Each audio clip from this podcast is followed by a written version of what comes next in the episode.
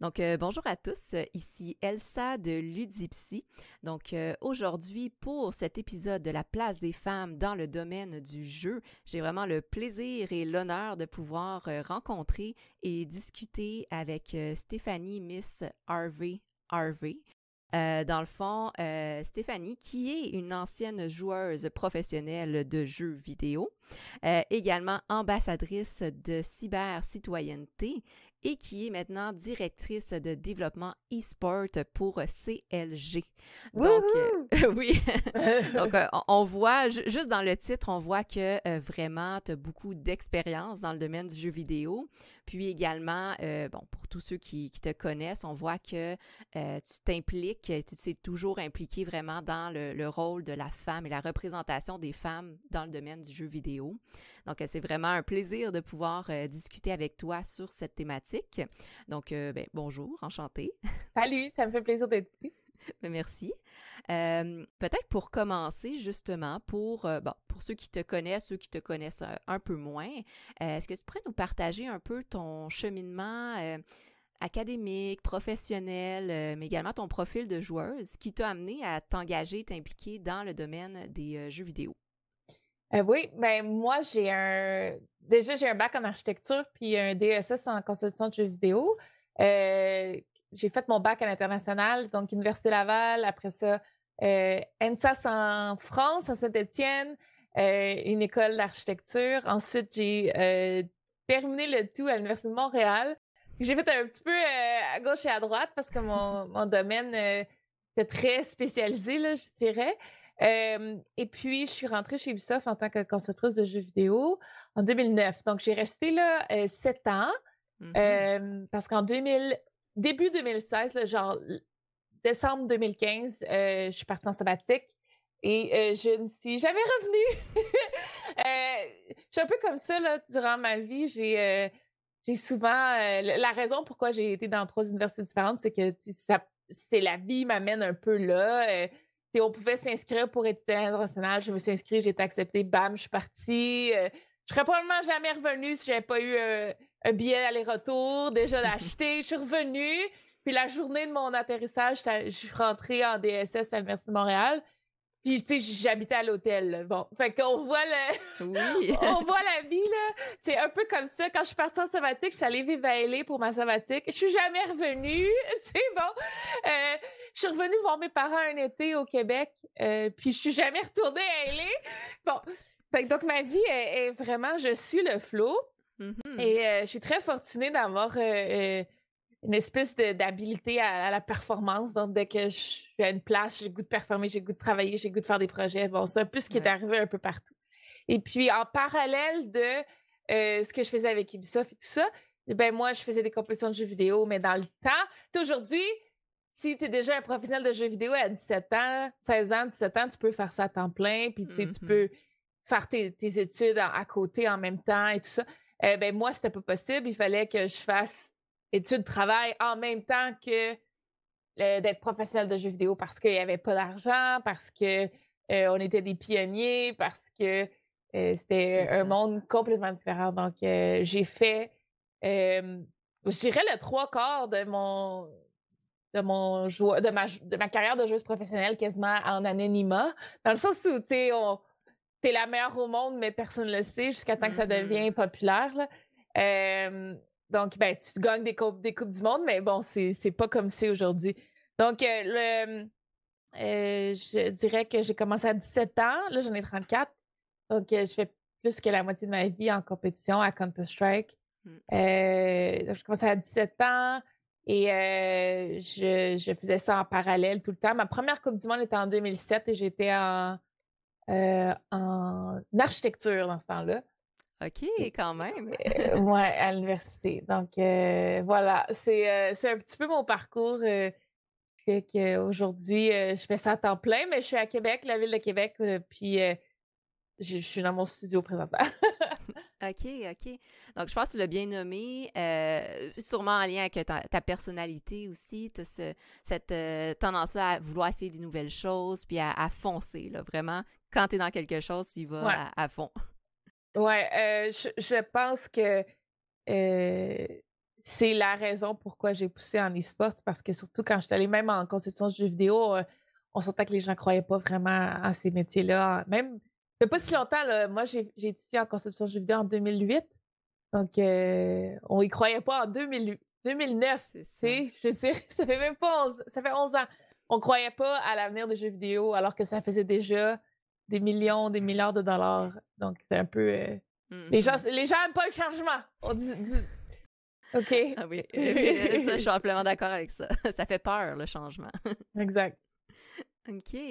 Donc, euh, tu es parti d'architecture. Euh, que mm-hmm. j'en comprends était un peu ta, première passion euh, de base. Puis par la suite, en commençant à jouer à Counter-Strike, j'en comprends que tu as développé comme un, intérêt envers plus ces jeux vidéo et le, le, destin a fait en sorte que ça t'a mené un peu vers ça aussi. Là. Ouais, ben j'ai toujours joué à des jeux vidéo, mais c'était toujours en, mode euh, passe-temps euh, avec d'autres activités. J'ai toujours fait de la danse, j'ai toujours fait de l'art, des sports euh, et du jeu vidéo. Donc, tu sais, je me rappelle, mes premières consoles, je les ai eues à 2-3 ans. Donc, j'ai, j'ai toujours. Mes parents sont, sont intéressants parce que je sais pas ce que je retiens vraiment d'eux. Ils m'achetaient tout le temps les gadgets, mais eux-mêmes s'en servaient pas. Donc, c'était vraiment juste pour me garder à l'affût. Puis je dis gadget parce que vraiment pour eux, c'est des gadgets parce qu'ils. Tu sais, mon père m'a acheté le Nintendo, mais il jouait pas, là. Tu sais, c'est vraiment pour moi. Donc, euh, j'ai toujours joué, mais c'est euh, quand j'ai joué à Counter-Strike au secondaire que c'est devenu plus sérieux. OK. Ah, donc, c'est ça, tu as eu les parents qui t'ont, mine de rien, euh, influencé dans ton parcours. Ils m'ont surtout soutenu dans tout. Donc, même si je me souviens avant Counter-Strike, j'ai joué à, mettons, des Sims, des étés complets, puis, tu sais, ils m'ont jamais dit arrête de jouer. ça faisait partie là, du quotidien. OK. Et là, c'est ça. Tu as commencé à jouer, tu as gagné, euh, si je me trompe pas, là, cinq coupes euh, du monde euh, à Counter-Strike.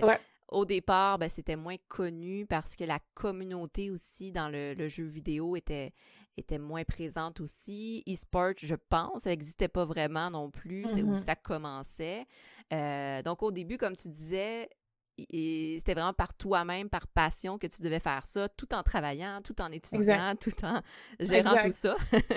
ouais. C'est encore plus impressionnant d'avoir réussi à, passer au travers de tout ça. Et jusqu'à temps, j'en comprends que graduellement, vraiment, il y a comme une communauté qui s'est créée, euh, puis il y a eu comme un peu plus de soutien là, à, à ce niveau-là. Ouais, ben en étant les meilleurs du monde, je pense que c'est ça qui nous a aidés. Parce que je pense que si on avait été deux, troisième, euh, on serait, je serais pas ici aujourd'hui, parce qu'on était les meilleurs. Euh, on a eu du soutien, euh, au moins en renommée, ce qui fait que mmh. à moyen long terme, quand le e-sport a explosé, puis les commanditaires ont commencé à venir, ben, on était les premières à avoir cette espèce de soutien-là. Mais pendant. Là, on parle de euh, au moins 6 à 7 ans après que j'ai commencé à faire des compétitions. Donc, euh, pendant les premières années, c'était. Il y avait beaucoup de je paie de mes propres poches et où on mm-hmm. se faisait commanditer peut-être un voyage par année, c'est tout. Là. C'était pas. Euh, on n'avait pas de salaire ou rien. Là. puis donc, je pense que c'est environ en 2010-2011 qu'on a eu nos propres commanditaires qui nous payaient plusieurs voyages par année, pas de salaire encore, pour aller dans des tournois. Puis, tu sais, le, donc on faisait qu'il fallait quand même que tu travailles, que tu étudies tout ça, mais au moins, tu travaillais pas pour payer tes tournois, tu sais, ce qui, ce qui malheureusement était le cas dans les premières années. donc voilà, on a, commencé à avoir certains du soutien, mais c'est pas avant 2015 quand j'ai vendu, on a vendu notre équipe qui s'appelait United à CLG Red, mmh à CLG, l'équipe avec laquelle je suis encore affiliée. Euh, qu'on a commencé à avoir un mini salaire. Euh, avant ça, on n'avait pas de salaire. OK. Euh, donc, 2015, c'était un mini salaire, puis un soutien avec le, la maison aussi, la Gaming House à Los Angeles. Puis tranquillement, on est devenu de plus en plus professionnel jusqu'à, je dirais, 2017, là, où on est. 2000, ouais, 2017, où on, là, on a full salaire, full employé, full bénéfice. Donc, c'est quand même assez assez récent, là. Effectivement, c'est ça. c'est incroyable parce que ça a été euh, presque une dizaine d'années à peu près, sans, sans, salaire ou, dans le fond, avoir ça comme préoccupation aussi. J'imagine au départ, ça devait être une préoccupation d'être capable de tout gérer, plus de faire un salaire pour être capable de faire cette passion-là que, que tu aimais. ce, qui, me pousse un peu à me questionner, mais justement, comment tu as fait pour passer au travers de ça et persévérer aussi à travers ce, ce défi-là? Euh, je dirais que c'est le soutien euh, des gens autour de moi, que ce soit euh, à ce moment-là mes parents, au cégep, puis ben, c'est plus à l'université aussi. Je travaille encore, mais à l'université, je ne pouvais plus faire études, travail et compétition. Donc, mmh j'ai demandé à mes parents est-ce que c'est réaliste pour moi d'arrêter de travailler? Je choisis compétition et université. Et on dit oui. Mmh ensuite de ça, quand je suis rentrée chez Ubisoft, ça me prenait énormément de congés et de soutien pour, pour voyager, pour faire les compétitions.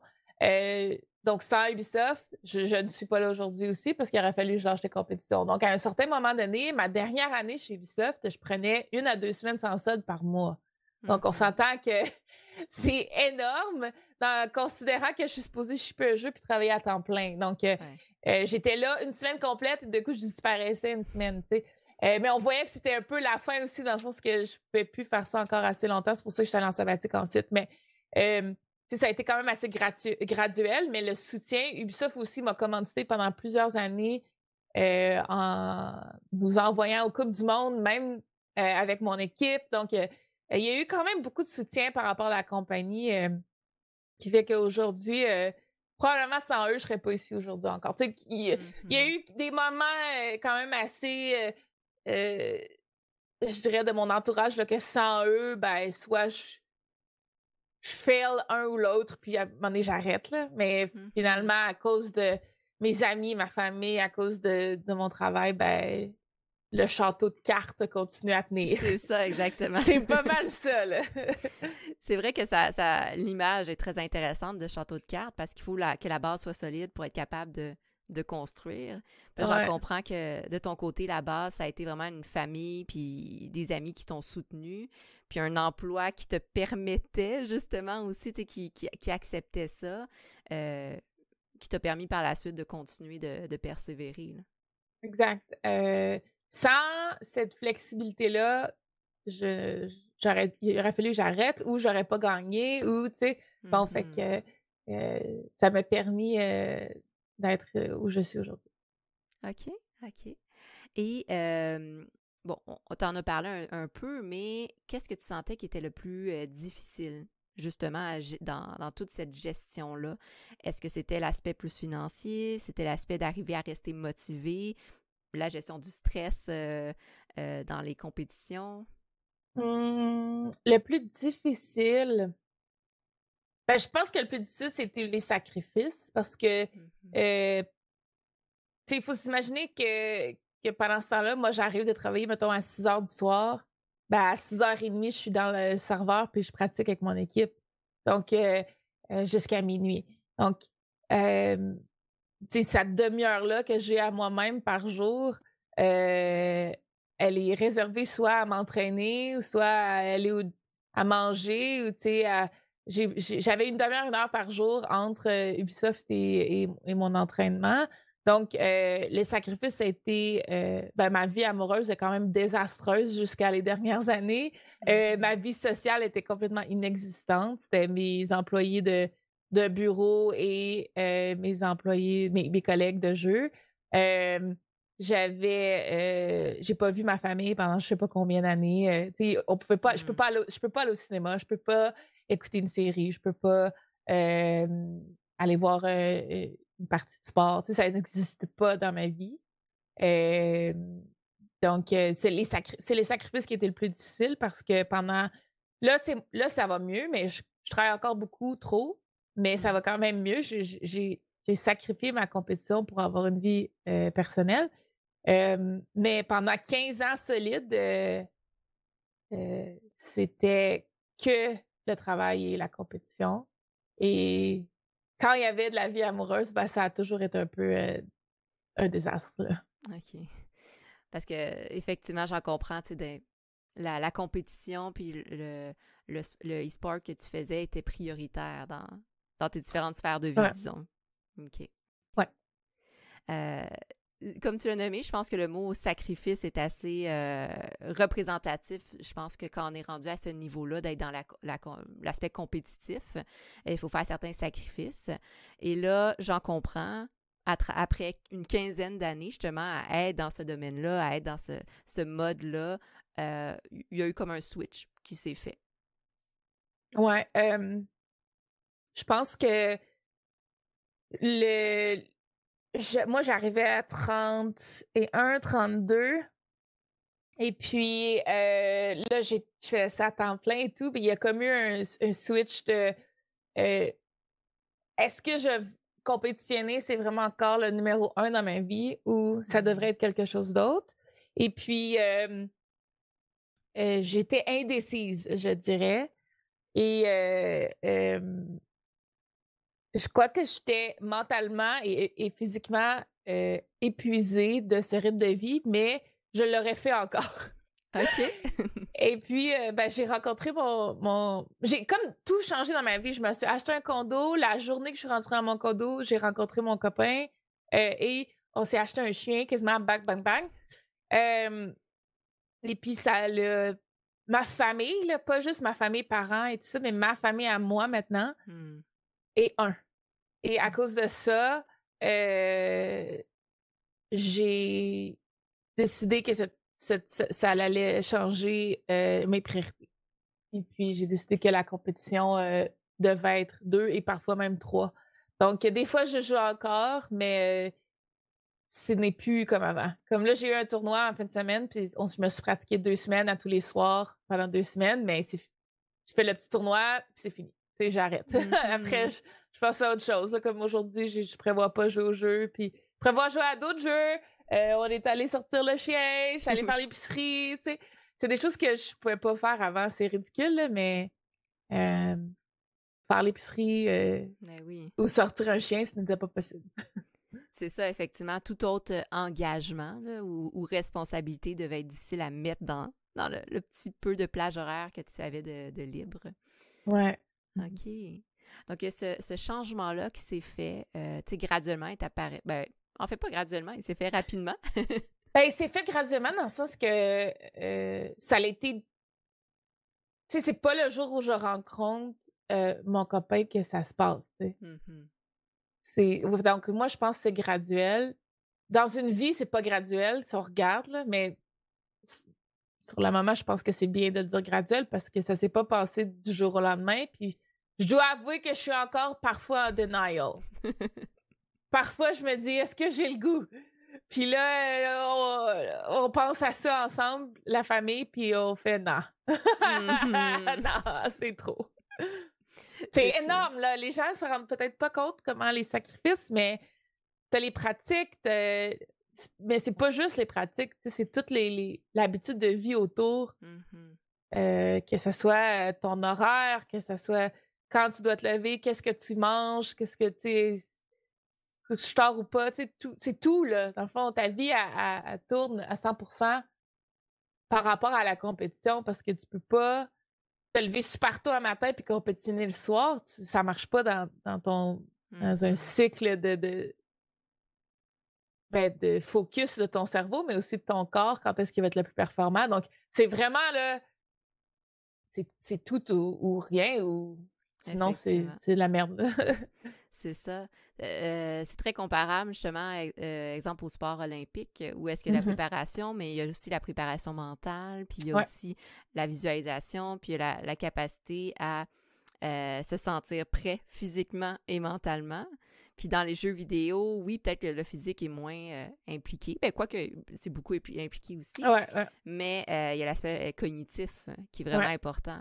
Puis, en fait, on travaille avec les coachs olympiques parce que c'est plus similaire à ce qu'on vit qu'un coach, par exemple, du Canadien de Montréal.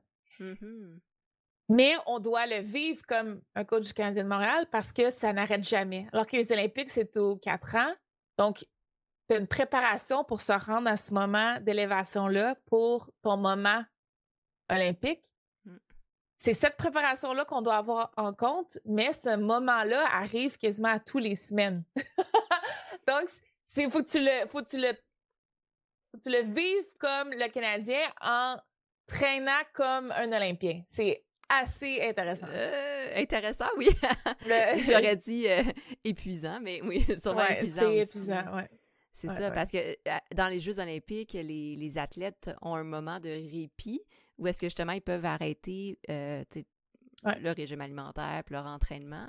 Mais j'en comprends, de, votre côté, c'était pas... le répit, c'est ça, c'était une demi-heure, une heure, c'est pas... Il y en a pas vraiment parce que le déjà, les tournois se parlent pas vraiment entre eux. En tout cas, la plupart, ça dépend aussi des jeux, là, mais il n'y a pas vraiment de répit. Puis quand on parle de répit, c'est parfois tu peux avoir une semaine ou deux. Il y a certains jeux comme League of Legends que c'est un peu mieux fait. Là. Donc, tu as une off-season de peut-être des fois deux mois, mais même durant la off-season, il y a tellement de changements de joueurs que les joueurs doivent se repratiquer puis grinder pour le début de la saison. Euh, donc, euh, le rythme d'avoir une saison par année au hockey, d'avoir une, compétition aux quatre ans aux Olympiques, dans les sports, c'est accéléré. Donc, mm-hmm. c'est comme, même dans les plus longues saisons, il y en a deux par année. Donc, ça, c'est le, minimum. Les autres, là, c'est. Quand tu strike internationalement, tu des tournois. avais avant le COVID là, des tournois à chaque semaine. Donc, le monde, il faisait 300 jours par année sur la route. Euh, moi, j'étais dans l'avion deux à trois fois par semaine. Euh, j'étais je vivais dans mes valises. Je vivais dans deux valises, dans le fond. Hmm. Euh, je la défaisais quasiment jamais. Je la défaisais pour la refaire, tu sais, genre, je fais comme... Euh, donc, euh, ouais. j'ai une espèce de... ouais, c'est ça. Donc, le, le rythme de vie est quand même assez infernal. Puis je pense que c'est un des plus gros problèmes en espoir, ce qu'on ignore parce que les gens sont jeunes, parce que souvent leur carrière quand même finit assez très tôt le mmh. burn-out est extrêmement présent, mental et physique. C'est c'est vraiment demandant. C'est ce que je me disais aussi. Euh, euh, la manière que tu parlais, c'est comme épuisement professionnel, euh, surperformance. Puis j'en comprends que ça peut être un peu l'envers du décor. quand il y a tellement de, de pression et peu de temps personnel, parce que mine de rien, le temps personnel, on en a tous besoin pour recharger ses batteries, reprendre de l'énergie. Puis si on n'a jamais ce temps-là ou qu'on a des petites demi-heures par-ci, par-là, c'est pas assez. Puis à un moment donné, ça peut prendre euh, un an comme ça peut prendre dix ans, mais on finit par s'épuiser. Euh, euh, OK. Puis de, de j'en comprends de ce que tu as observé, c'est quand même assez présent dans le, dans le domaine. Je pense que c'est vraiment présent, mais c'est c'est pas euh, exprimé parce que les jeunes ont 16, 17, 18 ans, 22, puis ils se disent euh, ben je me reposerai après. Mm-hmm. Parce qu'on sait tous que c'est une carrière éphémère qui peut du jour au lendemain disparaître. Mais mm-hmm. ce qui se passe de plus en plus, c'est que euh, ben, la, la, longévité, la longévité des carrières grossit de plus en plus parce qu'il y a de plus en plus de soutien financier, donc les gens peuvent faire ça plus longtemps. donc, si tu commences vraiment intense à 16, 17 à être professionnel, ben, à 24, là, ça fait déjà 8 ans que tu te dis je ferai ça après, je fais ça après. Puis là, ça fait 8 ans que tu es en constamment pression de performance. Puis à, à 16 ans, tu te rends pas compte que jouer 10 heures, 12 heures par jour, ça peut blesser ton corps, mais à 20, mmh à 20 ans, 22 ans, quand tu te fais opérer pour un tunnel carpien, c'est pas normal. sais, ça veut dire qu'il y a de la. Il y a. A... c'est sûr, c'est des cas de quand même. Faut que tu sois dans le 1% du 1%, mais ça arrive quasiment à tout le monde. dans le sens que euh, dès que tu es un athlète compétitif de e-sports, euh, tu en manges, tu dors plus. Tu n'as pas la pression de dire faut que je me repose pour pas que je me blesse qu'il y a dans le sport traditionnel. où les coachs aussi sont pas, comme dans le sport traditionnel, habitués à, gérer. C'est des coachs amateurs qui ont appris sur le tas, qui eux-mêmes ont eu du succès parce qu'ils ont fait ça, donc l'imposent à leurs joueurs, qui fait pas de sens. Donc, mm-hmm. c'est. On est encore dans l'espèce de mode euh, adolescent de l'univers et euh, on ne sait pas ce qu'on fait. OK. c'est vrai aussi parce que c'est un, sport qui est très jeune aussi. Euh, je sais que dans d'autres sports, que ce soit exemple le basketball ou peu importe le football, euh, les joueurs sont quand même soutenus par une équipe, exemple, de psychologues, de kinésiologues, euh, d'ostéopathes, etc., des masseurs, justement, pour prendre soin de leur santé mentale et physique, parce qu'il y a eu des antécédents de, de burn-out, de, mm-hmm. blessures et de, de, troubles mentaux, etc. Euh, dans le e-sport, est-ce qu'il y a ça qui est mis en place ou de plus en plus, mais on parle de. Tu dois être, encore une fois, dans l'1 du 1% Donc, tu dois être dans les équipes professionnelles qui sont quand même euh, aisées financièrement. Mm-hmm. Euh, donc, nous, à CLG, on, est, euh, on travaille avec le Madison Garden. Donc, on a une équipe derrière nos joueurs. Mais lorsqu'ils arrivent là, donc, ça veut dire qu'ils sont. Ils deviennent des professionnels quand ils sont avec nous, mais tout leur parcours avant était laissé à eux-mêmes. Donc, je pense que mm-hmm. c'est ça le le plus gros problème parce qu'ils se disent tu dois changer la mentalité du joueur en lui expliquant que c'est pas parce que tu as fait ça jusqu'au début puis tu t'es rendu là comme ça que c'était la meilleure façon optimale. Eh, mm-hmm. On veut t'aider à te montrer comment tu peux avoir un équilibre de vie un peu plus saine, mais il faut que le joueur aussi se dise Ah oui, je fais confiance à mon équipe. Je joue moins et je fais d'autres activités pour compenser. Mm-hmm. Mmh, non, je vais jouer. Tu sais, bon. Fait que c'est aussi l'espèce de compréhension, de trust. Comme n'importe quel athlète, euh, euh, tu, dois faire partie du système, mais malheureusement, le système est encore jeune et fébrile. Et euh, c'est pas. On sait, même nous, on, prend une chance. On se dit que ça marche dans le sport. Je suis convaincue que ça va marcher dans le jeu vidéo. Tu sais, vas-y, on le fait comme ça. Mais le joueur se dit pas nécessairement ça. Il doit être aussi convaincu que ça marche dans le système. Donc, moi, j'étais quand même quelqu'un qui se disait, moi, je, veux que ça marche, je crois en ça, mais mmh pas mes coéquipières. Donc, même moi, si je faisais affaire avec mon coach, mon thérapeute, mon, euh, mon physio, tout ça, tous les semaines, je voyais toute mon équipe une fois par, par une personne par jour, ben, j'étais la seule dans mon équipe, par exemple, il y a quelques années. Okay. Parce que si, tu peux pas forcer des humains à, faire partie de ça. Effectivement. Euh, parce qu'ils vont moins bien performer si tu les forces. Donc, c'est une espèce de roue. Euh, puis je dois dire qu'on est encore au début, là. Début. Mmh. OK. Donc, il y a peut-être un peu de sensibilisation qui va être fait avec le temps aussi. là, on parle beaucoup, exemple, de bien-être, de santé euh, physique et mentale, euh, mais aussi auprès des, jeunes qui commencent à s'impliquer parce que il y a de plus en plus de jeunes aujourd'hui, vu que c'est euh, c'est quand même assez populaire aussi. Euh, euh, personnellement, dans mon travail clinique avec les enfants, il y en a plein qui veulent devenir euh, gamers professionnels. Donc, tu sais, dès la, jeunesse aussi, faire de la sensibilité, puis la sensibilisation sur qu'est-ce que c'est réellement que le travail. puis c'est un peu ce que tu fais aussi, à travers tes, tes, tes, voyons, tes présentations, à travers tes capsules autant au niveau de la représentation de la femme, parce qu'il y a de plus en plus de femmes aussi qui mm-hmm. commencent à être dans le domaine, euh, mais aussi en général envers les, les gens qui veulent s'impliquer dans le domaine du, euh, du jeu vidéo, de vraiment sensibiliser sur qu'est-ce que c'est réellement, c'est quoi l'implication que ça demande.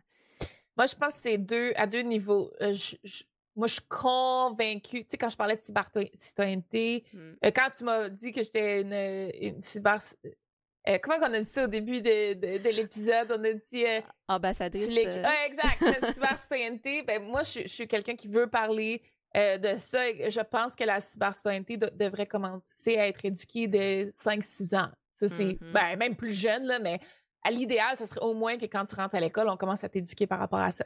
Mais euh, en parallèle, je crois que tout le travail d'éducation doit être fait pour que quand tu arrives, mettons, à avoir l'opportunité de devenir un joueur, tu comprends déjà ça. Mais aussi, il faut qu'il y, ait un cas dans le jeu vidéo qui ait un succès indéniable d'avoir utilisé ces outils. Ouais. pour que les autres joueurs fassent Et moi, je veux battre ces gens-là, puis le seul moyen de le faire, c'est d'utiliser ces outils pour les battre. Parce que là, présentement, ce qui se passe, dans la plupart des jeux vidéo, c'est que euh, on est le, le, jouer plus gagne encore. Mm-hmm, c'est ça. Et euh, ça veut dire que pour moi, il y a deux, il y a deux trucs, c'est qu'on n'a pas encore atteint le pic euh, de performance. dans les jeux et aussi on n'a pas assez de cas pour dire, hey, à cause que cette personne-là est balancée, elle, elle, performe mieux dans le jeu. Sauf récemment dans Counter-Strike, il y a quelques années, là, il y avait un, espèce de cas où ils ont été, il y avait une équipe qui a été les meilleures pendant au moins deux ans, puis il y avait tout ce soutien-là. Et là, les équipes ont commencé à s'intéresser à ça, puis à ajouter des psychologues et tout ça. Mais là, malheureusement, cette équipe-là a, euh, n'est plus la meilleure. Et on dirait que le discours, on en parle moins. Hmm. Justement à cause de ça. Donc, ça nous prend des équipes at the top qui ont tout le soutien, qui fonctionnent, qui marchent. Comme ça, ça va dire aux jeunes Hey, eux, ils ont des psychologues sportifs. Peut-être que tu devrais regarder ça. Exactement. Ben j'en comprends, il y a beaucoup le concept de, de mentor, d'avoir vraiment un modèle à suivre. Ouais. Encore aujourd'hui, les modèles qui sont euh, qui réussissent, c'est encore dans la vieille je nomme comme ça, la vieille mentalité. Là. de comme let's go, faut que tu te forces encore plus, travaille plus fort, travaille, travaille. Exact. Euh, OK, OK. Donc euh, oui, mais je pense que tu l'as nommé, mais tu sais, en tant qu'ambassadrice de cyber-citoyenneté, tu représentes bien aussi que on peut être à l'écoute de soi, on peut prendre des moments de pause, on peut avoir un soutien extérieur, puis c'est correct, puis on réussit quand même. C'est un peu ce qui s'est passé aussi pour toi. Mmh euh, et là, j'en comprends, c'est ça que tu souhaites aujourd'hui mettre de l'avant, puis essayer vraiment de, promouvoir. Ouais, ben pour moi, la cybercitoyenneté en, en 2020, ce n'était pas la même chose quand moi j'ai grandi, mais euh, une chose qui n'a pas changé, c'est que moi, j'ai jamais eu d'éducation par rapport à ça. Puis aujourd'hui, les jeunes n'ont encore pas d'éducation par rapport à ça. C'est le Far West. Leurs parents ne savent pas comment les éduquer par rapport à ça. Mmh euh, je fais beaucoup de conférences là-dessus où j'explique, je vais le résumer, là, je ne vais pas vous donner la conférence aujourd'hui, mais j'explique que quand euh, la société, là, depuis le début des temps, nous élève en tant qu'humains à être un citoyen.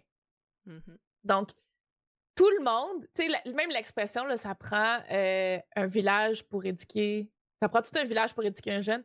Eh ben, euh, ça, provient du fait que tout le monde, nos entourages, nos, nos, systèmes, que ce soit les lois, que ce soit l'éducation, que ce soit nos parents, nous apprennent ce qui est bien et pas bien pour fonctionner dans une société, pour devenir indépendants et ensuite avoir des enfants qui vont eux autres aussi apprendre à devenir indépendants. Donc, c'est ça, dans le fond, la, la vie d'un citoyen en 2020, c'est euh, apprendre à devenir indépendant. Donc, mmh. que ça soit, on apprend à faire un métier, que ça soit même la religion, là, nous apprend qu'est-ce qui est bien, qu'est-ce qui n'est pas bien si on est croyant.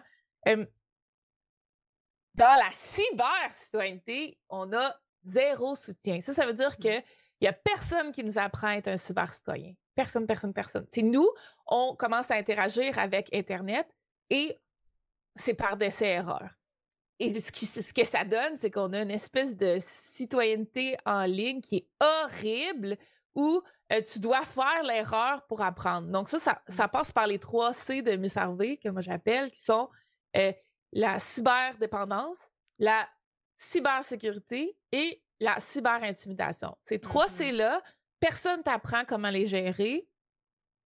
Puis, euh, tu dois soit te faire hacker pour apprendre qu'il faut que tu fasses attention à tes mots de passe, euh, que tu ou tu ligues des données personnelles sans savoir ou peu importe, euh, que tu dois devenir cyberdépendant ou abuser de l'Internet pour comprendre c'est quoi la cyberdépendance ou que tu lances le mot cyberdépendance à n'importe qui qui joue à des jeux vidéo parce que tu penses que ah, il a joué à des jeux vidéo de 4 mm-hmm. heures aujourd'hui, voilà, il est cyberdépendant.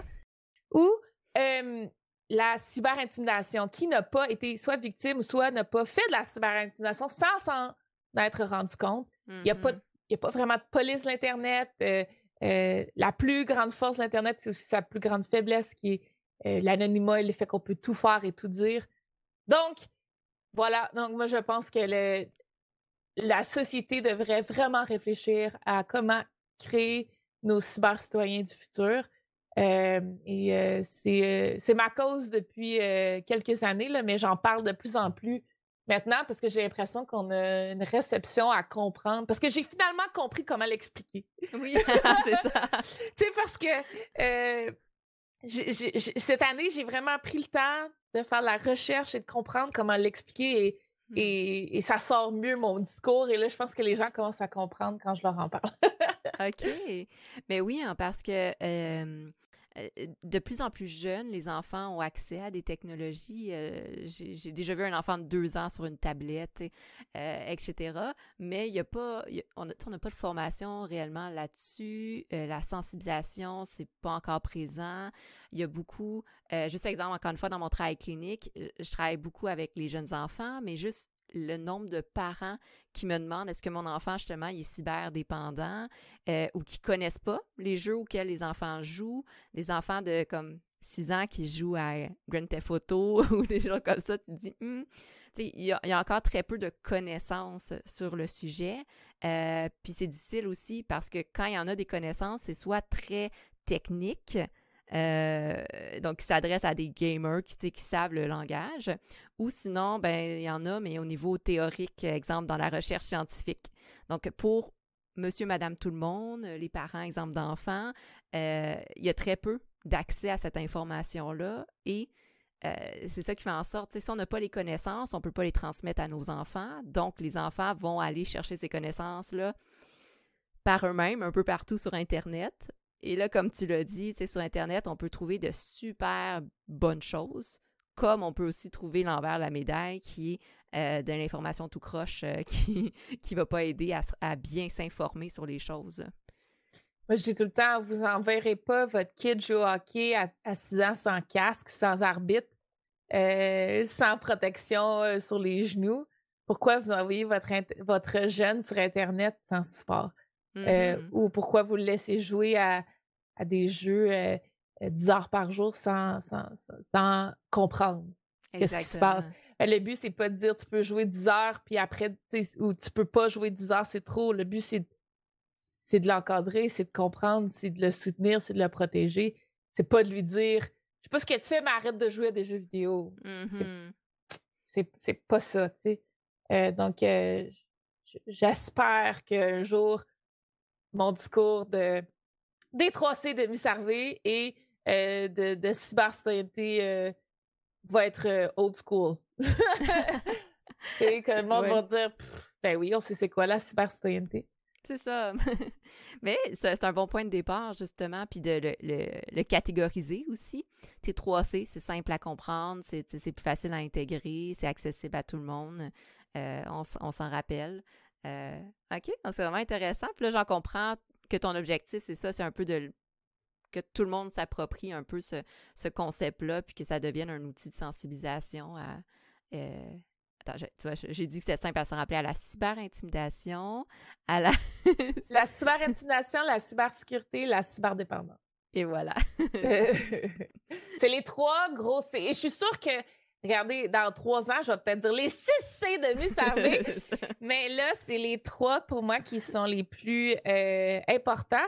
Des fois, je vois des pubs à la télé du gouvernement du Canada par rapport à la cybersécurité, tu sais, des petits petites pubs, puis je suis comme ah, il y a quelqu'un qui y pense. Mais tu sais, c'est quand même, tu sais, c'est quand même léger. Là. Mais à mm-hmm. chaque fois que moi je les vois, je suis comme contente parce que je me dis au moins il y a un mini budget au gouvernement pour penser à ça. Parce que je suis sûre aussi que ça coûte des milliers, voire des millions de dollars aux Canadiens par année de de de pas connaître les 3C. Mm-hmm. Euh, que ça soit après en thérapie, que ce soit après en, fraude, que ce soit après en, euh, en, médecine, mm. euh, à cause qu'on ne connaît pas aussi con que la posture. Avec le travail à la maison de COVID, je suis quasiment sûre que les gamers sont mieux adaptés à travailler à la maison que les travailleurs euh, de Monsieur, Madame, tout le monde qui ne jouent pas à des jeux vidéo juste parce que euh, je regarde ta chaise, je regarde ma chaise, euh, on est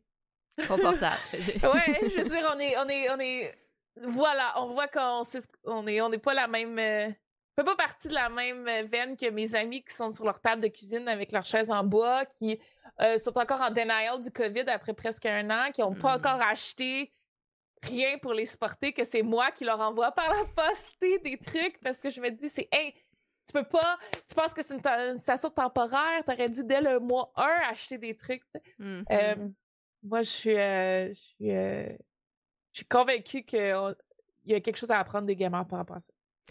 Totalement d'accord avec toi là-dessus, euh, effectivement. Tu juste, tu parles de la chaise, mais effectivement, j'ai essayé un mois avec une chaise euh, standard, puis j'ai commencé à développer un torticolis. Je me suis dit, il faut que, faut upgrader. Puis on a été tester plein de sortes de chaises, puis les chaises les plus confortables et les plus adaptées à la situation de confinement puis de travail devant l'ordinateur, ben, c'est les chaises de gamer. Mm-hmm.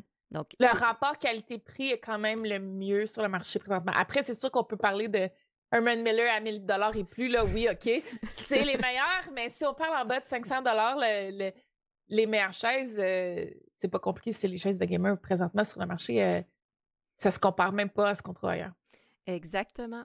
Puis là, on parle de, matériel, euh, mais sinon, on peut parler aussi au niveau des habiletés cognitive, mentale, de, mmh mmh l'attitude.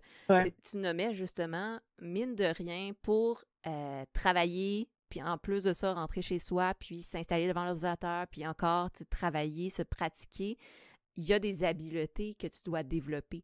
Juste exemple, dans les jeux qui sont euh, en ligne, les jeux interactifs, ben, il y a le travail d'équipe, il y a la persévérance, il y a l'écoute, il y a l'empathie, il y a euh, tous les aspects aussi cognitifs, neuro neurocognitif.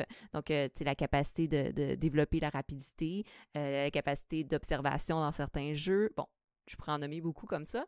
Mais mine de rien, il y a les aspects positifs aussi chez les gamers qu'on peut prendre en considération autant, exemple, que la musique. Tu sais, quand on mm-hmm. joue, puis un enfant apprend très jeune à jouer de la musique, il développe des aptitudes, des habiletés qui vont par la suite lui servir beaucoup plus tard dans son développement puis dans ses dans sa vie en général. Donc, tu sais, quand tu nommes on peut apprendre des gamers, je pense qu'il faut voir aussi les bons côtés, là. Puis il y a ces éléments-là qui sont vraiment importants à, prendre en considération, Moi, je sais que si j'ai à engager des employés, je vais engager des gamers. Parce que je sais que c'est des gens qui sont, la plupart du temps, très disciplinés, très... Euh, euh, multitask, euh, mm. apprendre sur le tas, autodidacte, tout ce qui a rapport avec oui, je vais, je vais le faire. Les gamers, la plupart du temps, c'est sûr que je généralise, là, mais les gens de ma communauté, c'est des gens qui sont des doers, c'est des gens qui vont faire les choses, qui vont pas attendre de, d'avoir un soutien, qui vont ouvrir les tutoriels, qui vont apprendre sur le tas, qui, mmh tu sais, parce qu'on est tellement habitué de rester pris dans un jeu ou de, tu sais, on, on, est tout le temps en train d'apprendre constamment parce que les jeux, de plus en plus, ils nous, mettent des tutoriels comme invisibles. Donc, ils te font apprendre des mécaniques tout le temps. Donc, tu es tout le temps en mode apprentissage.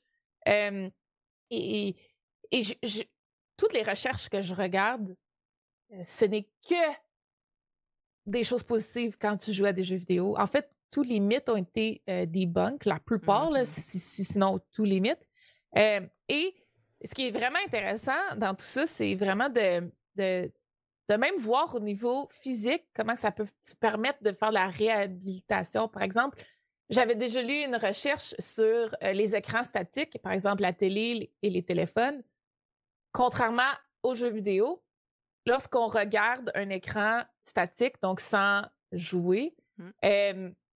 notre, notre, nos yeux peuvent se détériorer euh, à long terme, mais lorsqu'il y a de l'interactivité, c'est le contraire. Et ça, c'est super intéressant parce que pour moi, la, la, donnée interactivité change tout ici. Le, mmh le fait qu'on doit toujours interagir, qu'on doit toujours faire quelque chose, c'est ça qui est qui euh, dans, euh, dans la différence qu'il y a entre s'asseoir, regarder la télé et jouer à un jeu vidéo. Donc, euh, c'est quelque chose que j'ai toujours trouvé super intéressant de savoir que, que même au niveau des écrans et de regarder les écrans, ça peut améliorer tes yeux euh, si tu joues, contrairement à si tu regardes la télé. OK. Effectivement, c'est intéressant. Euh, je savais que ça détériorisait pas, mais je savais pas que ça pouvait même améliorer. Ça, ça c'est impressionnant, effectivement. Dépendamment, c'est sûr que là, moi, je veux pas euh, dire que c'est toutes les facettes, mais moi, je dois dire qu'il faut aussi savoir que ça prend des écrans euh, adapté. Adapté. Parce que la plupart des gens que je sais qui ont des écrans, qui travaillent à la maison, c'est des écrans de pas de qualité, qui sont, je dirais même de caca, là, pour être euh, poli. Il euh, faut savoir qu'il y a des écrans qui peuvent assécher vos yeux et tout ça, donc il faut aussi La lumière bleue aussi, bon, il y a d'autres conditions qui sont en. C'est ça. Donc, donc c'est intéressant. Effectivement. donc, quand on a un écran de qualité, ça peut même aider dans les. Puis juste, tu nommais, tu sais, oui, l'aspect physique, j'en nommé comme ça, de, de l'œil, mais en même temps, quand on joue à un jeu vidéo, le cerveau est beaucoup plus stimulé, puis le mm-hmm. cycle de la motivation, le cycle du plaisir, le renforcement, euh, l'aspect récompense, euh, que quand on écoute juste la télévision, par exemple. Mm-hmm. le, moi, l'aspect récompense que j'ai de la télévision, c'est d'avoir fini un épisode puis de, la, de faire check oui. c'est tout. donc, il n'y a pas grand récompense quand j'écoute la télé. moi, je suis la pire, là. Je sais pas si c'est comme ça pour toi, mais moi, même quand je trouve la série pourrie, il faut que je la finisse pour dire que je l'ai complétée. Tu sais, on peut penser à d'autres choses. oui, c'est ça. C'est le concept de Ah, oh, j'ai laissé une seconde chance. OK, OK, peut-être ça va être mieux à prochaine. Ah. je peux vraiment dire à la fin OK, non, c'était vraiment de la merde. Je sais pas pourquoi j'ai passé 10 heures de ma vie à écouter cette série. ouais. Puis là, t'espères qu'il n'y avait pas comme 120 euh, épisodes. ouais, ouais, ouais. Mon Dieu, ouais. euh, je pense que tu le nommes très, très bien. Il y a plein de qualités, il y a plein de choses qu'on développe en, étant euh, gamer, gamers. Euh, de ton côté, selon toi, c'est quoi les. je, pense que ça va être une question un peu difficile, mais selon toi, c'est quoi les, les, les, grandes qualités que ça prend justement pour aller dans le domaine du jeu vidéo?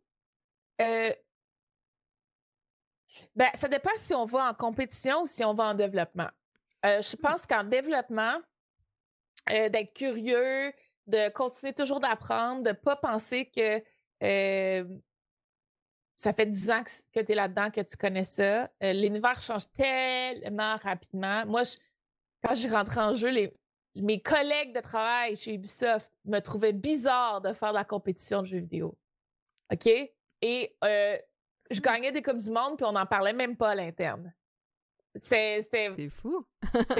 Aujourd'hui, quand on pense à ça, tu te dis, oh, what the hell? Mais non, non, non. C'était.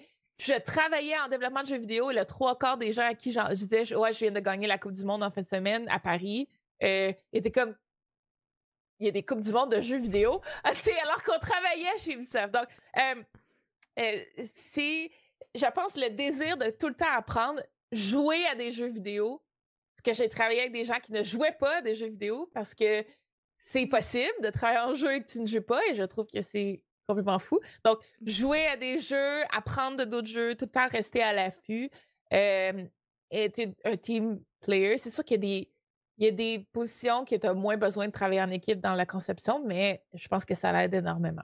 Mmh. Et ça, c'est plus en, développement de jeu. Euh, en performance, je dirais que c'est discipline.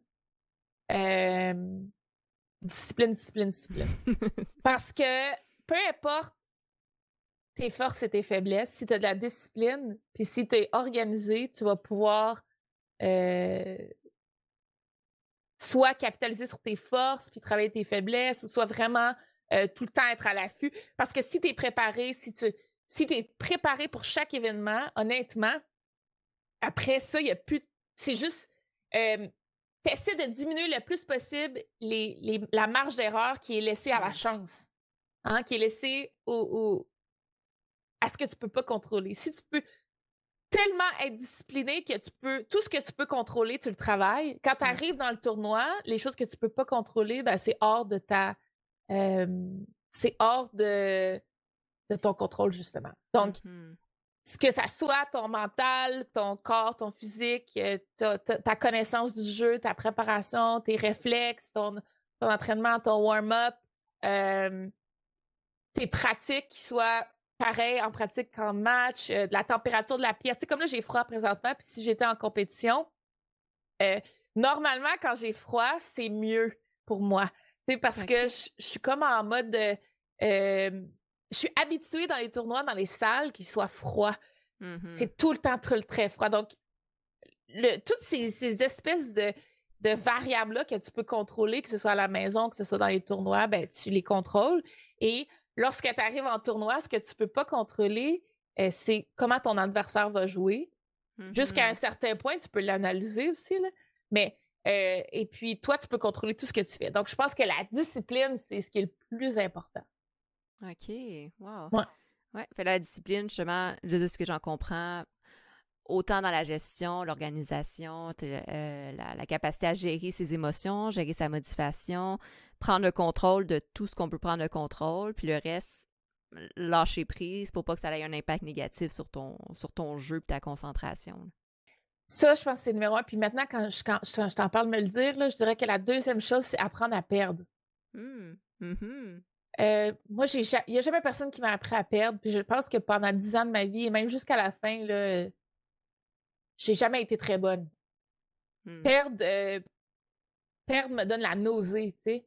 Euh, perdre devrait être un moment d'apprentissage et pas un moment de complètement bouleversement. Ouais.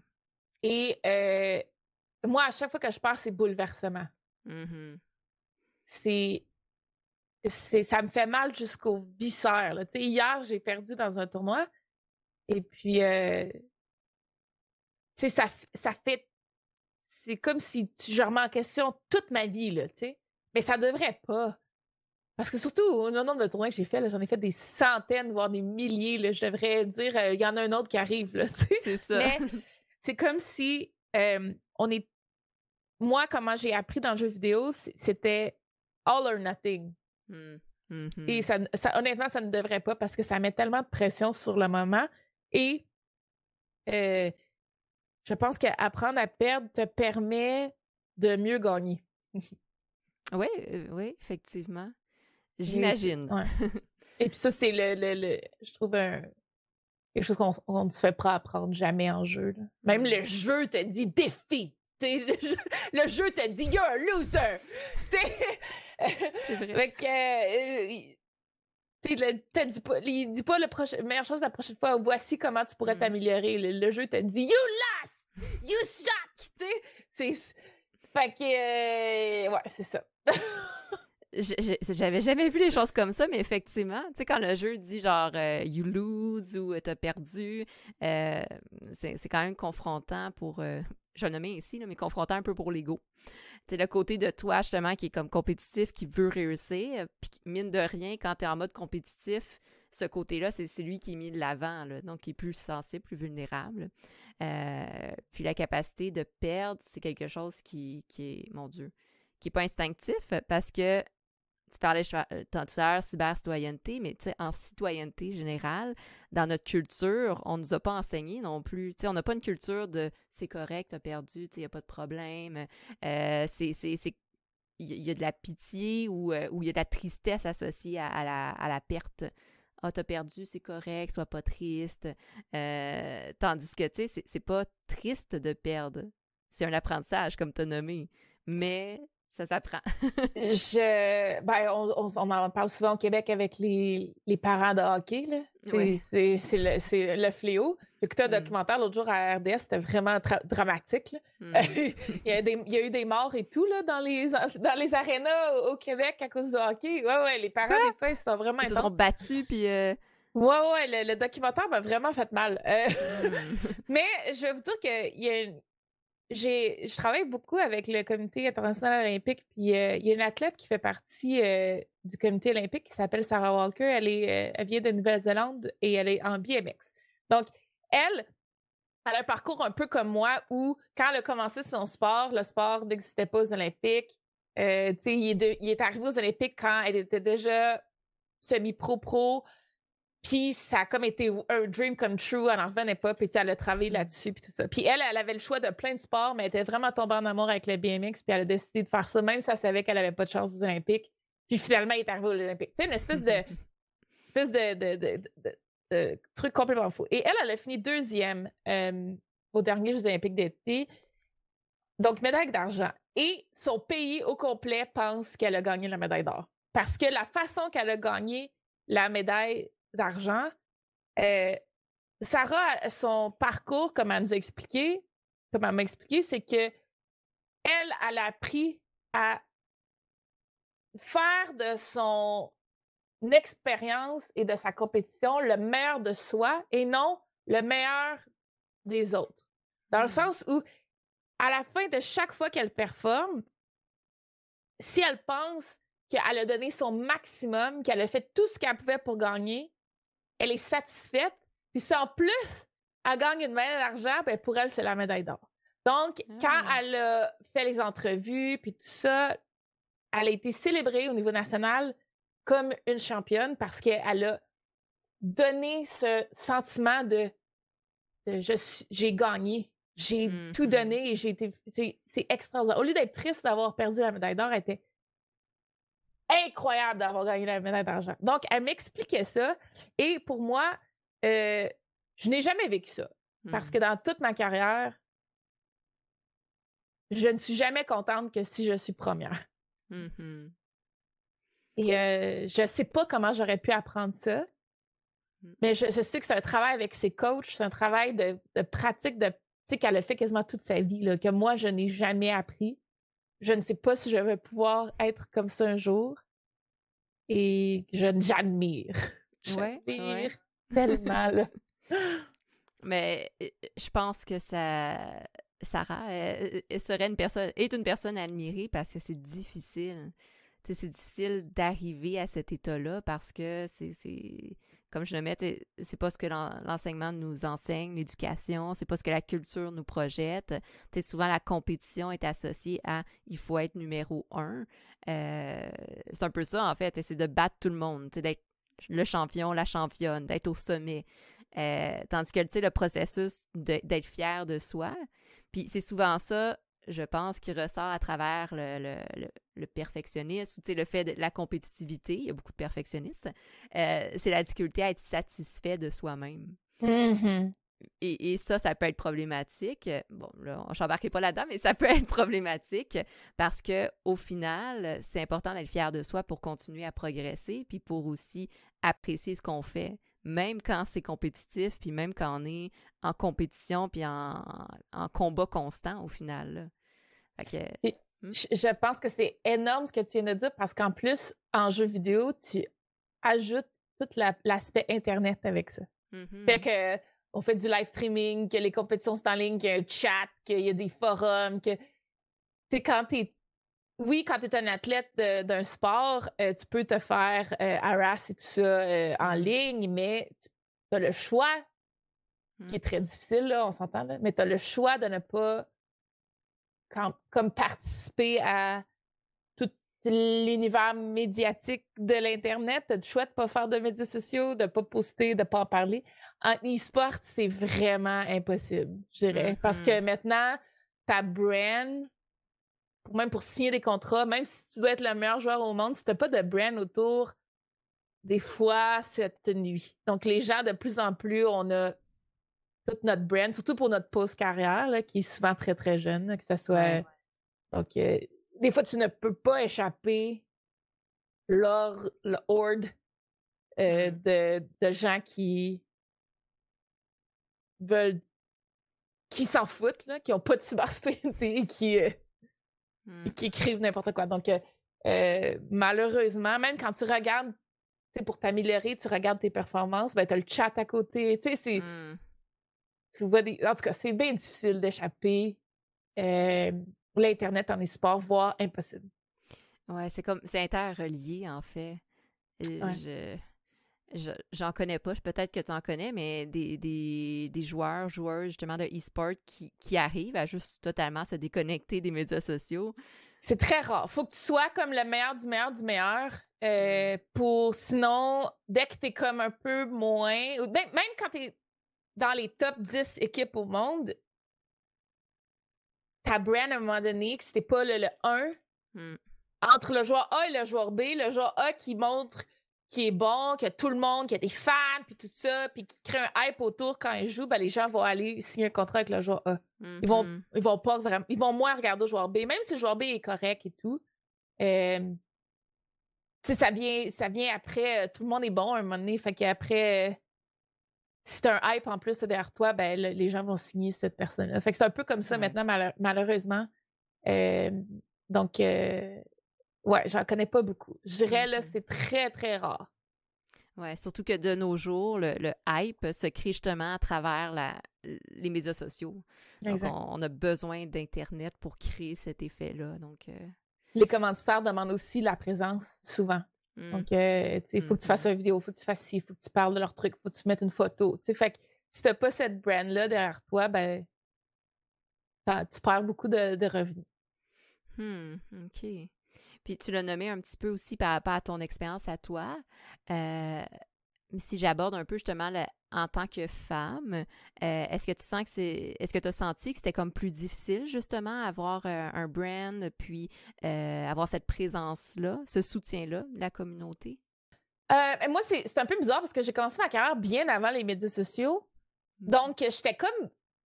Tu sais, je me dis toujours aujourd'hui, si ma carrière était à son pic quand les médias sociaux existaient, je serais tellement big. Mais là, malheureusement, j'étais comme en, quasiment en retraite quand. Bon, j'étais en semi-retraite quand ça a comme explosé le plus. Donc, euh, euh, c'est ça qui est ça. Mais bon, faut que je vive avec ça.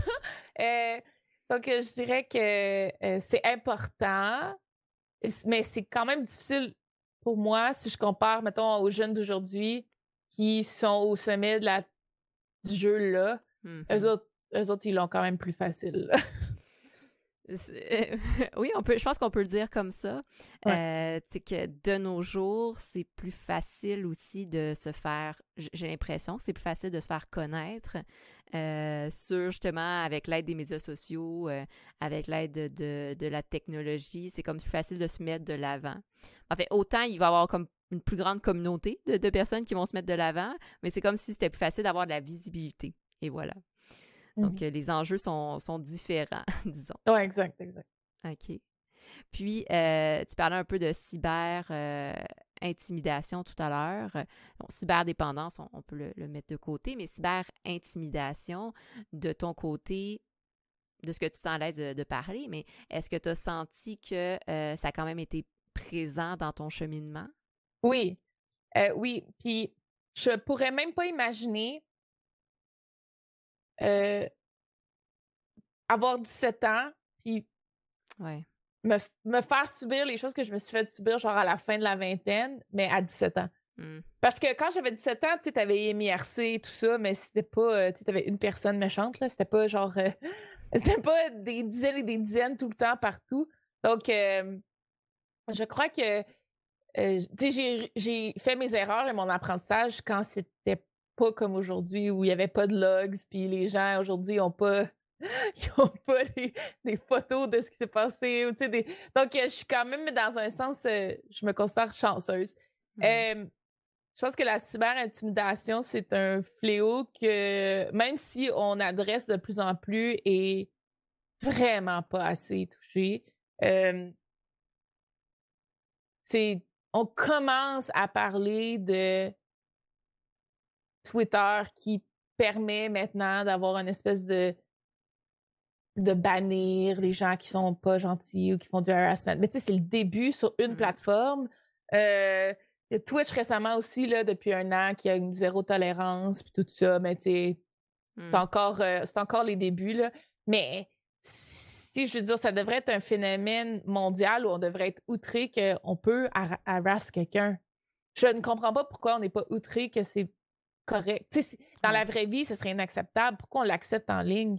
je, pour moi, la cyber-intimidation, c'est une balance entre le respect et la, la privacy. Mmh en français, c'est le, la vie privée. Mmh. Donc, je sais qu'on devrait pouvoir tout faire, donc on devrait avoir zéro vie privée en ligne, mais en même temps, euh, je pense que le respect devrait être aussi important. Et ce que présentement, c'est vie privée par-dessus tout. Alors que je, pense que ça devrait être une espèce de balance. Ça, ça veut dire que si tu décides d'interagir sur certains sites, que ce soit par exemple Facebook ou Twitter, pourquoi tu n'as pas une espèce de, de, décision à un moment donné? Tu te dis, ben moi, je, je pense que le respect, c'est plus important que ma vie mm-hmm. privée. Donc, tous les gens qui doivent interagir avec moi doivent être identifiés comme des humains responsable et je ne veux pas me faire harass. C'est bon, je, voici, je check le petit bouton.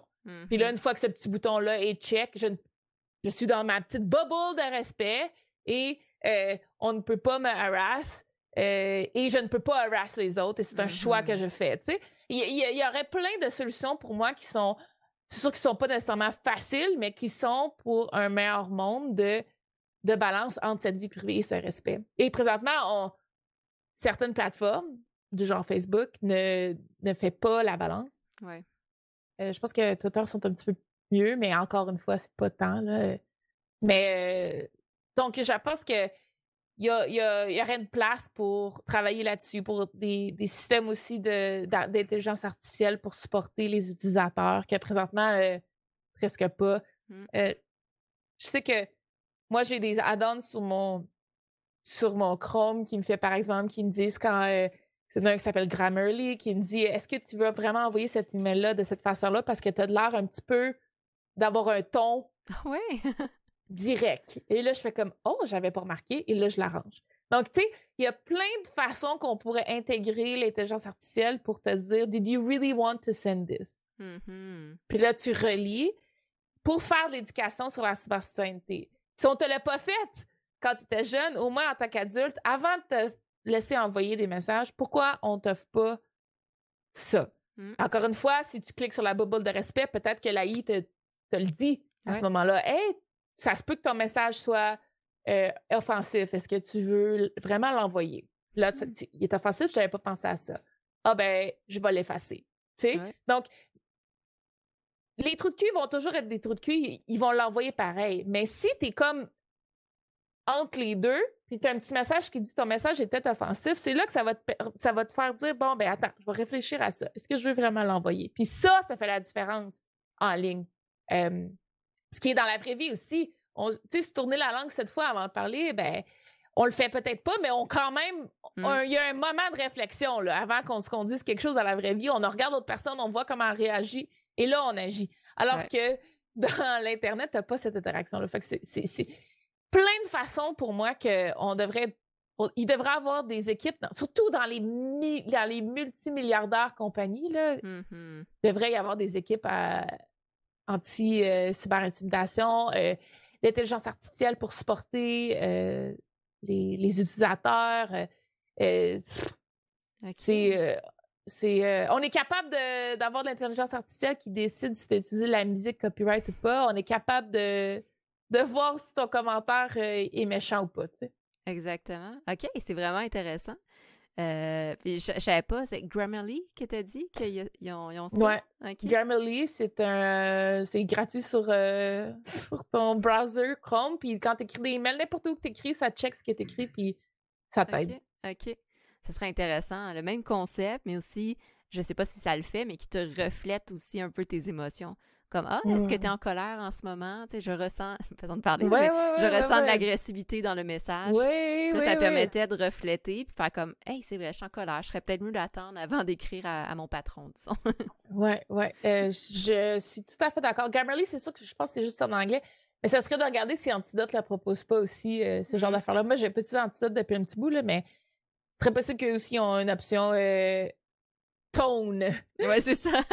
ton dans les mails. Et je pense que c'est des choses comme ça qu'on devrait adopter de plus en plus. Euh, euh, ça devrait pas être juste moi qui suis au courant, ça devrait être quelque chose de. Mes parents sont au courant. Là. OK, ouais, oui, oui, il faudrait. Mais OK, c'est vraiment intéressant. Effectivement, c'est toutes des choses que. euh, là, on parle du domaine du jeu vidéo en, en général, mais tu as les joueurs, mais tu as aussi l'interaction entre joueurs. C'est des éléments à prendre en considération. Parce que pour plusieurs, effectivement, quand il n'y a pas le- les conséquences immédiates de leur réaction puis de leurs paroles, qui vont avoir tendance à, comme tu nommais, tu sais, le respect prend le côté. Puis il y a comme d'autres choses qui, prend, qui, qui se mettent de l'avant. Euh, puis s'il n'y a pas de respect, ben, ça crée des communautés qui sont dysfonctionnelles, puis ça nuit à l'image puis aux communautés de, de jeux vidéo, comme on entend un peu parler dans certaines communautés. Euh, donc, d'arriver à mettre ça de l'avant, ça, ça pourrait effectivement beaucoup aider, autant comme on a mis tout à l'heure, l'image des jeux vidéo pour les autres générations, les parents, euh, la société en général. là. Je pense que les jeux vidéo, malheureusement, sont juste victimes du fait qu'ils sont en ligne et sur Internet. Fait que non seulement les compagnies de développement de jeux vidéo devraient s'en préoccuper encore plus, mais je pense que si on, on éduque aussi à la cybersécurité, ben, ça va aider aussi à notre, euh, notre, nos communautés le jeu. Oui, effectivement. Donc, on, espère que les, les, communautés, que les, les, gens de, de, différents domaines vont être à l'écoute de ce message. oui, exact. peut-être, je vois un peu le, temps qui passe, peut-être pour finaliser un peu, de ton côté, J'aime bien nommer, si tu sens à l'aise, un peu le, top de jeux que tu aimes jouer en ce moment. Euh, je voyais sur Twitch que tu, euh, tu streams différents euh, jeux que, tu essaies. Disons en ce moment, c'est quoi un peu tes coups de cœur de jeux vidéo? ben, plein Honnêtement, les trois derniers jeux QB ont, ont, sorti dans les deux dans le dernier mois sont extraordinaires. Le, dernier Assassin's Creed Valhalla, Immortals Phoenix Rising, je pense le, le nom, c'est un peu un Zelda-like. Et le le dernier Watch Dogs, les trois étaient vraiment très bons euh, et je veux les finir durant Noël. J'ai vraiment très hâte. Euh, aussi Spider-Man sur PS5 qui est, euh, est vraiment très bon. J'ai vu mon copain le jouer, donc j'ai vraiment hâte aussi. Et moi, je suis tombée en amour avec Mini Metro là, il y a deux, deux jours, puis j'ai juste hâte de finir le podcast pour aller jouer. non, je suis vraiment tombée en amour avec Mini Metro. Je sais pas pourquoi. Là, je tripe sur Mini Metro. Il est genre 5 sur Steam, puis apparemment, il est aussi disponible sur téléphone. Donc, regardez ça, c'est vraiment très cool. C'est euh, tu contrôles la carte d'un métro. Euh, puis c'est un, jeu, un jeu puzzle. C'est vraiment euh, contrôler ton influence de, de, personnes qui utilisent le métro. En tout cas, checker ça, c'est vraiment, vraiment fun. Et puis, toutes sortes de petits jeux comme ça, c'est ainsi que j'aime indie pour me relaxer. je joue beaucoup à des jeux de cellulaire. Je suis très mmh. mobile. Ok, mais AFK Arena, Empires and Puzzles, je suis tout le temps dans ces jeux-là sur mon cell aussi. Ah, c'est ça. T'as as un peu de tout, tu autant des petits jeux euh, portatifs euh, quand, quand tu te promènes, autant que bah, on, s'entend dans des gros jeux où est-ce que tu dois passer plusieurs heures devant ta console à jouer. ouais, exact. Exact. Ah, puis euh, c'est pour ceux qui, dans, il y a 20 ans, là, qui avaient écouté l'espèce de podcast un peu à la François Pérus, mais version française, qui s'appelait le Dungeon le donjon de Nahulbeck. Oui, donjon Nahulbeck, oui. Ah, tu connais ça? ben oui. OK, ben moi, je connaissais pas ça. Et puis, le jeu est sorti cet été et c'est un petit bijou. J'adore ça. Ah! Pour ceux qui aiment le Donjon Dragon, c'est un, espèce de Donjon Dragon en jeu. Puis c'est les... Il y en a que c'est les mêmes voix que dans la série il y a 20 ans. Pas tous, mais euh, les personnages sont aussi ridicules que dans la série. Euh, j'adore ça. Je lis toutes les, tout le texte, tout ça. Donc, allez jouer au jeu euh, du donjon de Naelbeck euh, euh, qui est sorti cet été. Ah, je, savais qu'il y avait le jeu de société que j'essayais, mais je savais pas que le jeu vidéo était sorti. Je, l'aime très bien. Si vous voulez voir sur ma. J'ai une chaîne YouTube française que j'ai lancée cette année. Donc, si ça vous intéresse, j'ai testé tous ces jeux-là sur ma, chaîne française. Donc, vous pouvez regarder mes, mes, aperçus, voir si vous aimez ça. ouais, ok, génial. Je vais le mettre dans, le, dans les liens en bas. Super. Super. Et pour finaliser, euh, c'est quoi un peu, dans ce que tu peux mentionner, un peu tes projets futurs pour Noël, euh, pour les prochaines semaines, les prochains ouais. mois? Ben là, je viens, il y a deux, il y a deux semaines maintenant, ça va vite, j'ai lancé ma, ma brand, ma compagnie qui s'appelle Élevé, euh, qui est un jeu de mots. les amis, parce que si vous l'écoutez en français, vous pensez que c'est élevé ER, et non, c'est élevé V-E-Y. Je voulais que les anglophones le prononcent comme il faut, donc j'avais peur que les gens disent Elever, et je trouvais ça pas beau. Euh, donc, euh, c'est un petit jeu de mots avec mes V, élevé. Hmm. Euh, et puis, ça marche super bien parce que le monde, les anglophones disent élevé, donc je suis très contente. qui est pour Elevate, obviously, puis, et tout ça. Donc, c'est une compagnie, j'aime bien dire que c'est une compagnie qui prend de la cybercitoyenneté, euh, donc, dans nos vêtements qu'on a lancé, la première collection, euh, il y a beaucoup de, parallèles avec ce qui est pour moi important par rapport à la cybercitoyenneté, mais c'est comme le, premier drop. Euh, que ce soit, par exemple, on a un, gilet tie-dye délavé bleu, et puis c'est des fleurs avec le mot piou-piou. Donc, pour moi, ça, c'est une espèce de briser les mythes avec que le fait que les jeux rendent violents, la violence dans les mm-hmm. jeux. Donc, le piou-piou, ça représente le jeu. La fleur, ça représente euh, la paix, l'amour, la douceur. Et euh, je l'ai mis dans un produit, dans un, gilet. Et le but, c'est pour moi que chaque pièce est une réflexion de ce que je pense, soit des jeux, soit de la cybersoinité, soit euh, des choses qui me tiennent à cœur. Donc, il y a plein de petits Easter eggs comme ça dans chacune des pièces et j'espère que vous allez aimer la collection. Euh, donc voilà. Et durant le temps des fêtes, je prends pour la première fois de ma vie trois semaines. Wouhou! Mais euh, je vais jouer à des jeux vidéo puis je vais streamer les trois semaines. Donc, venez me voir sur ma chaîne, ma chaîne YouTube. Oui, je fais des vidéos sur YouTube, mais sur Twitch. Donc, missarv.tv. je vais streamer, j'espère, très souvent durant Noël. OK, super. J'ai hâte. Mon chum m'a donné mon, cadeau de Noël euh, avant Noël et puis m'a fait un streaming station dans le salon. Comme ça, je vais pouvoir, oui, streamer dans le studio. Mais quand j'ai le goût de relaxer dans le salon en pyjama, je vais pouvoir streamer. Donc, j'ai bien ah. hâte de voir ça. C'est ça qui est le fun avec euh, Twitch. C'est que tu peux prendre ça très, très relax. Euh, T'es là avec ton chocolat chaud, ta petite douillette. Euh, J'ai vraiment hâte. Genre, je, honnêtement, là, je me peux plus. tu comptes les dodos. oui, ça fait tellement longtemps que je compte pas les dodos. D'habitude, quand j'ai des vacances qui arrivent, ça me stresse parce que je me dis, oh, j'ai pas le temps de tout faire ce que j'ai à faire pour les vacances. Et là, c'est la première fois de ma vie où je, suis, je compte vraiment les dodos. Là.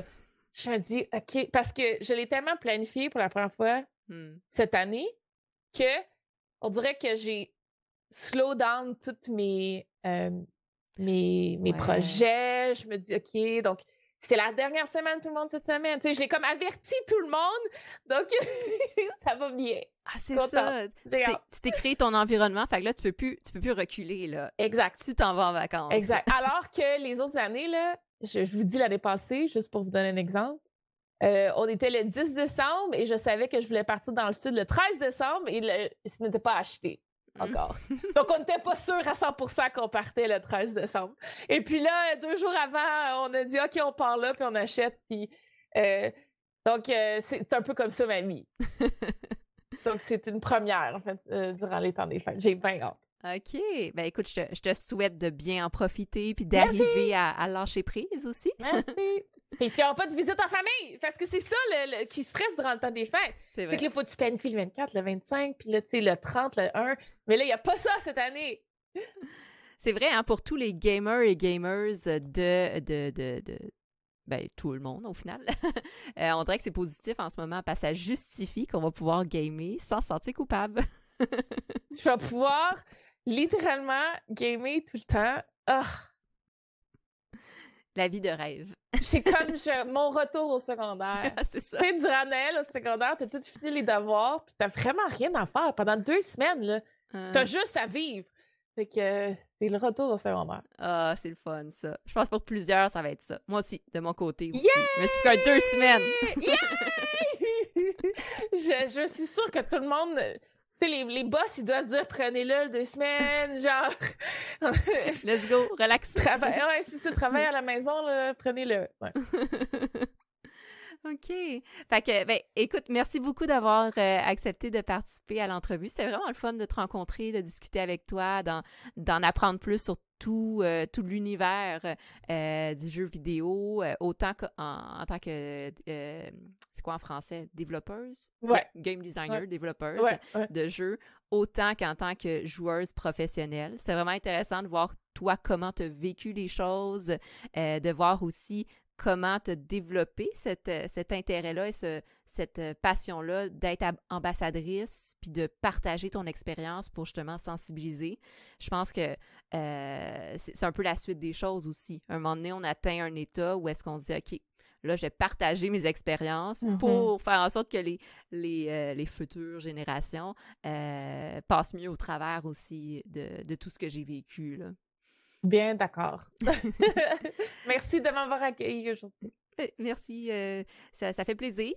Donc, pour euh, tous ceux qui nous ont écoutés, ben, c'est sûr que je vous invite à, si ce n'est pas déjà fait, à liker la, chaîne YouTube de Stéphanie Miss ah, Harvey.